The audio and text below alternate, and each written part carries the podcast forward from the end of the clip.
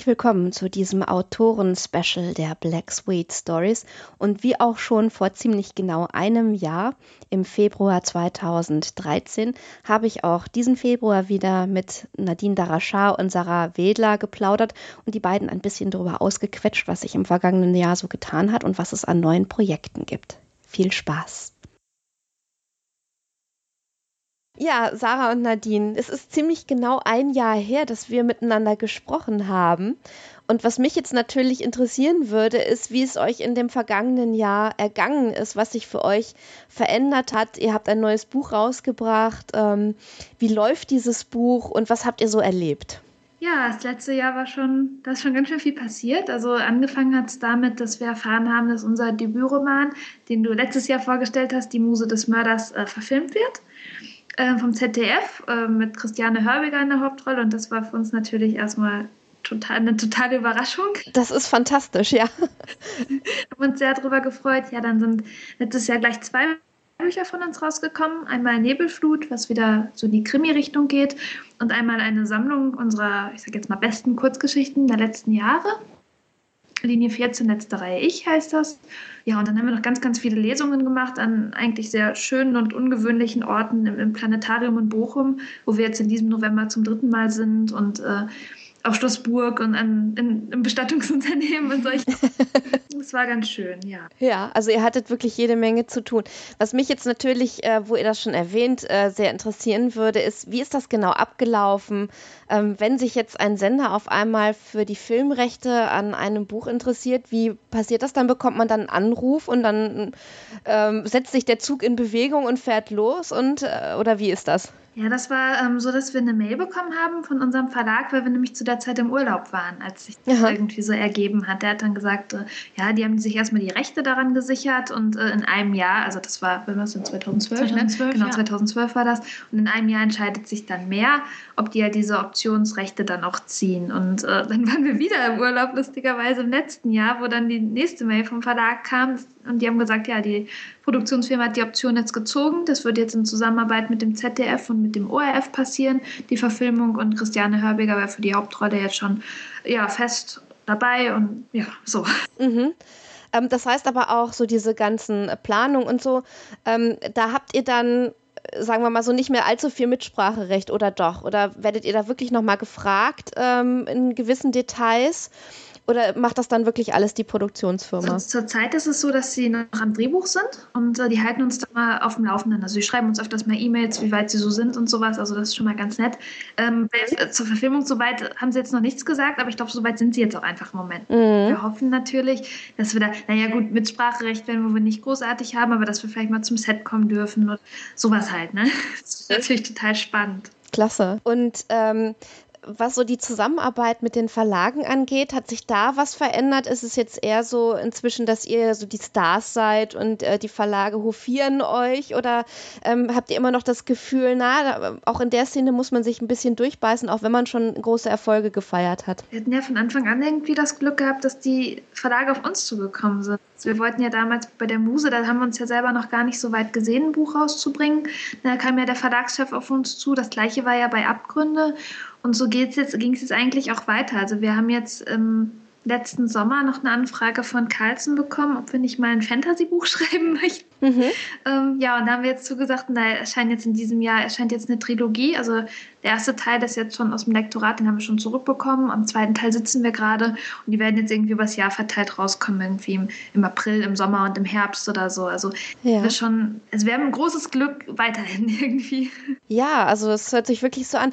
Und bei dieser Fantasy-Reihe ähm, könnt ihr kurz umreißen, worum es da gehen wird? Ähm, ja, das ist eine Dystopie und geht äh, um ein Mädchen. Das Mädchen heißt Joe und sie lebt eben ja in, in, einer Zukunft, die mit unserer heutigen Welt nicht mehr so viel zu tun hat. Die, äh, diese Welt ist dominiert von, von Metropolen, die sich unglaublich ausgebreitet haben und von einer Gegend, die um die Metropolen rumliegt. Das ist das Niemandsland und im Niemandsland herrscht eben ganz großes Elend.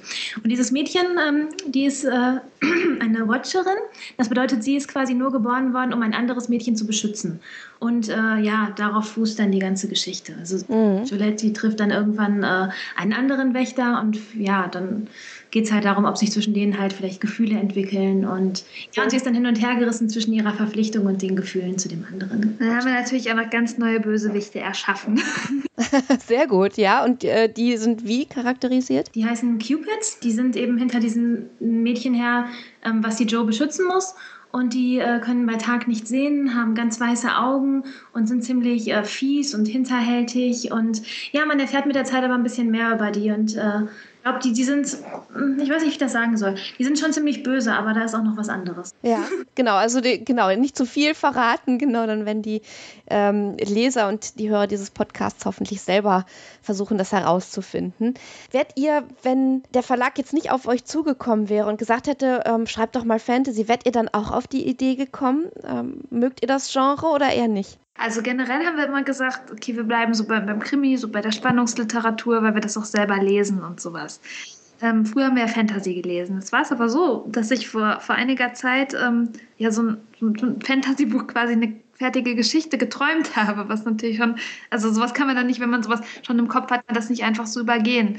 Und das war ganz lustig, weil ich habe es dann aufgeschrieben und zwei Wochen später kam dann halt diese Anfrage von Carlsen und das haben wir dann Wahnsinn. schon so ein bisschen so als Schicksal angesehen und dann gesagt, gut, das müssen wir jetzt schreiben. Ja. Das ist ja schon, schon wirklich nicht schlecht. So, wenn ihr mal beschreiben müsstet, wie so ein typischer Tagesablauf ähm, jetzt vor diesem ganzen Hype aussah und wie er jetzt aussieht, hat sich da was getan? Oder arbeitet ihr immer noch so zu den gleichen Zeiten? Ähm, ihr habt ja damals gesagt, dass ihr auch noch ähm, ein Studium durchzieht. Ähm, wie schaut es damit aus? Oder ist jetzt wirklich das Schreiben so Hauptaufgabe geworden? Also wir haben schon, schon unseren Abschluss gemacht. Wir studieren aber noch weiter, weil wir gerne auch unseren, unseren Master und letztendlich auch irgendwann den Doktor machen wollen. Aber das ist schon sehr, sehr, sehr in den Hintergrund getreten. Also wir müssen uns unsere Zeit wirklich richtig gut einteilen und dann auch eher so Blogseminare machen und ja. so, damit, ähm, ja, damit wir wirklich fürs Schreiben auch Zeit haben. Und äh, Sarah zum Beispiel, die steht unglaublich früh auf und arbeitet die ganze Zeit durch bis spät in die Nacht und so. Wahnsinn, beneidenswert. Das, äh, das könnte ich jetzt, das könnte ich jetzt nicht so, aber ähm, es ist schon, schon wirklich, dass wir sehr viel und eigentlich uns auch nur mit dem Schreiben beschäftigen. Und wenn das nicht gerade ist, dann halt irgendwelche Interviews machen oder auf Lesungen sind oder Lesungen vorbereiten oder sowas.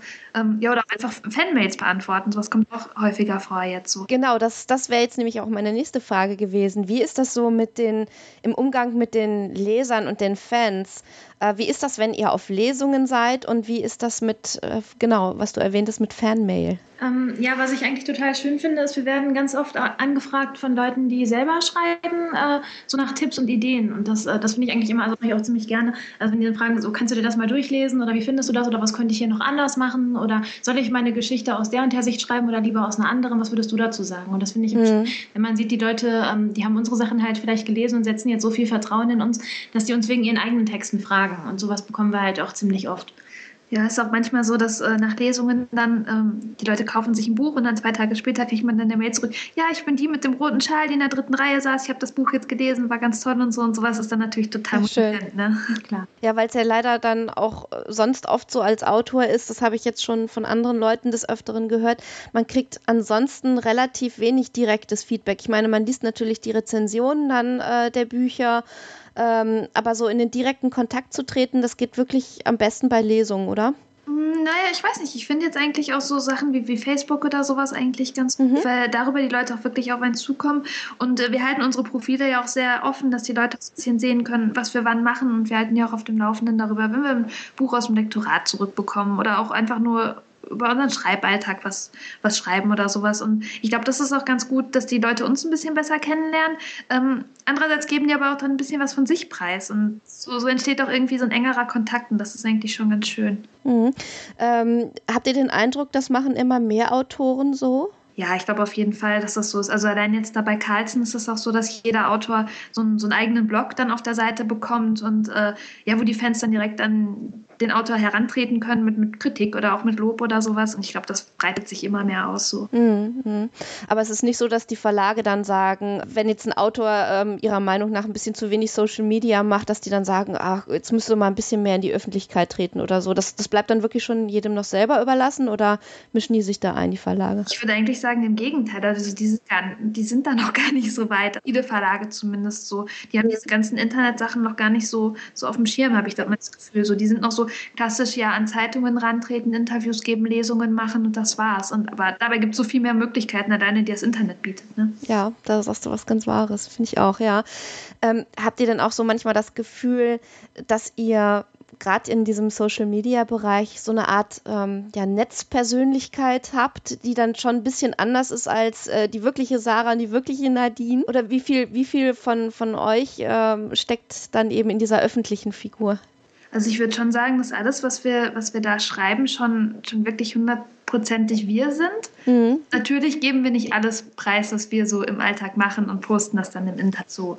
Aber ähm, ja, so, soweit es geht, versuchen wir die Leute schon so auf dem Laufenden zu halten. Dann auch wirklich so, so realistisch und so, wie es geht. Ne? Mhm. Das Gute ist halt, man hat online auch so ein bisschen so eine, so eine kleine Kontrollmöglichkeit. Also so privat bin ich jetzt auch eher der Mensch, der mal an der Glastür läuft und so. Sowas passiert natürlich im Internet. das ist schon ganz angenehm.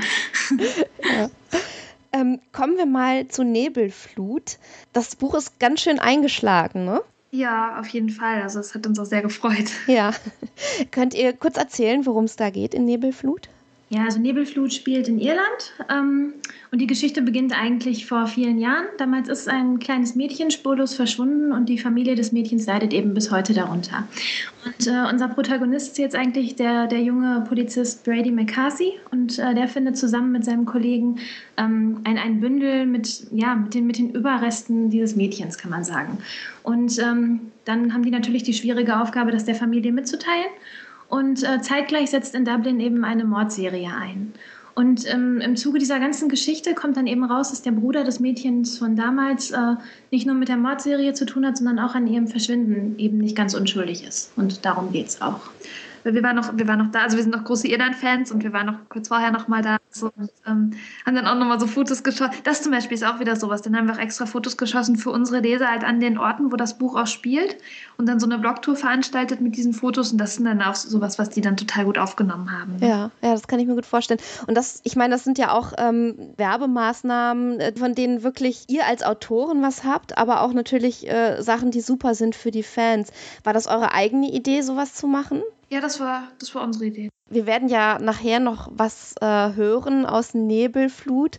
Äh, kann, man kann nur so viel schon mal verraten. Es ist wieder sehr, sehr düster geraten, die Geschichte sind eure weiteren Projekte? Also ihr habt jetzt natürlich das äh, Fantasy, die Fantasy-Reihe schon erwähnt, äh, auch so düster äh, oder wollt ihr vielleicht doch mal irgendwie einen Ausflug in ein etwas leichteres Genre machen? Leider nicht.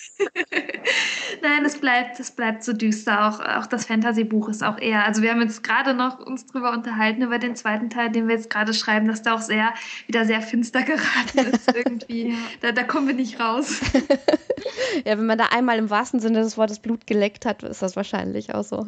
Was macht das Drehbuchschreiben? Also ihr habt jetzt natürlich ähm, quasi andersrum ähm, wegen Muse des Mörders mit Drehbüchern zu tun. Was machen eure eigenen Projekte in der Richtung? Im gar nichts. Also ruhen im Moment, weil wir so viele Romanprojekte haben, die auch in unterschiedlichen Entwicklungsstadien gerade sind und so, da haben wir leider im Moment gar keine Zeit zu. Genauso wie die Kurzgeschichten, die kommen auch ja. zu kurz im Moment. Also hat man doch oftmals mehr Ideen, als man dann irgendwie verarbeiten kann, ohne sich zu verzetteln, oder? Auf jeden Fall. Wir haben im Moment drei Romanideen und äh, da würden wir gerne dran, aber haben einfach noch nicht die Zeit dafür. Aber ich meine, man kann sich das ja auch ganz gut einteilen. Also man muss ja auch irgendwie sehen, dass man ähm, ja immer im Gespräch bleibt und immer neue Projekte hat und nicht vielleicht alles äh, so direkt raushauen, sondern das wirklich so ein bisschen einteilen, oder? Ja, denke ich auch. Also es bleibt auf jeden Fall äh, spannend bei euch. Und vielleicht machen wir das ja wieder so, dass wir dann im nächsten Jahr nochmal sprechen und mal gucken, was sich da getan hat. Das fände ich auf jeden Fall sehr schön. Ja, klar, gerne. Das machen wir jetzt jetzt, ja. Einen stehenden Termin im Februar. Ja, vielen Dank, ihr beiden. Das war total interessant und spannend. Und äh, ich meine, ähm, den Erfolg habt ihr nach wie vor. Ähm, ich wünsche ihn euch trotzdem auch weiterhin. Dankeschön. Ich bedanke mich ganz herzlich für das Gespräch. Wir bedanken uns auch. Ja, das war ein weiteres Autoren-Special der Black Sweet Stories. Und mal gucken, ob wir das wirklich hinkriegen, dass auch im Februar 2015 wieder ein Interview mit den beiden stattfindet. Mir hat es auf jeden Fall super viel Spaß gemacht und ich würde mich freuen darüber. Ich hoffe, euch hat es auch gefallen und ihr seid auch beim nächsten Mal wieder mit dabei. Und bis dahin sage ich Tschüss.